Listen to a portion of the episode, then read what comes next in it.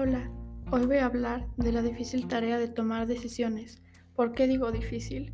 Bueno, porque al tomar una decisión no solamente no hay vuelta atrás, sino que podrías irte por el mal camino y tú o más personas pueden salir perjudicadas. Así que hoy les voy a dar tres consejos para la toma de decisiones. En primer lugar, debes de pensar en qué es lo que quieres lograr y asegurarte de ser autónomo en tu decisión, o sea que no estés bajo la influencia de nadie y las decisiones las tomes bajo tus propios criterios. En segundo lugar, debes pensar de manera ética y, y considerar a las personas aparte de ti que les podría afectar o beneficiar esta decisión.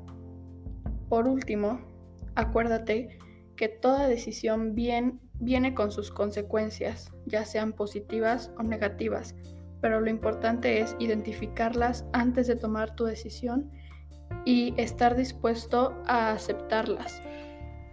Espero que se acuerden de estos consejos la próxima vez que estén en una situación así y los pongan en práctica. Gracias por su atención.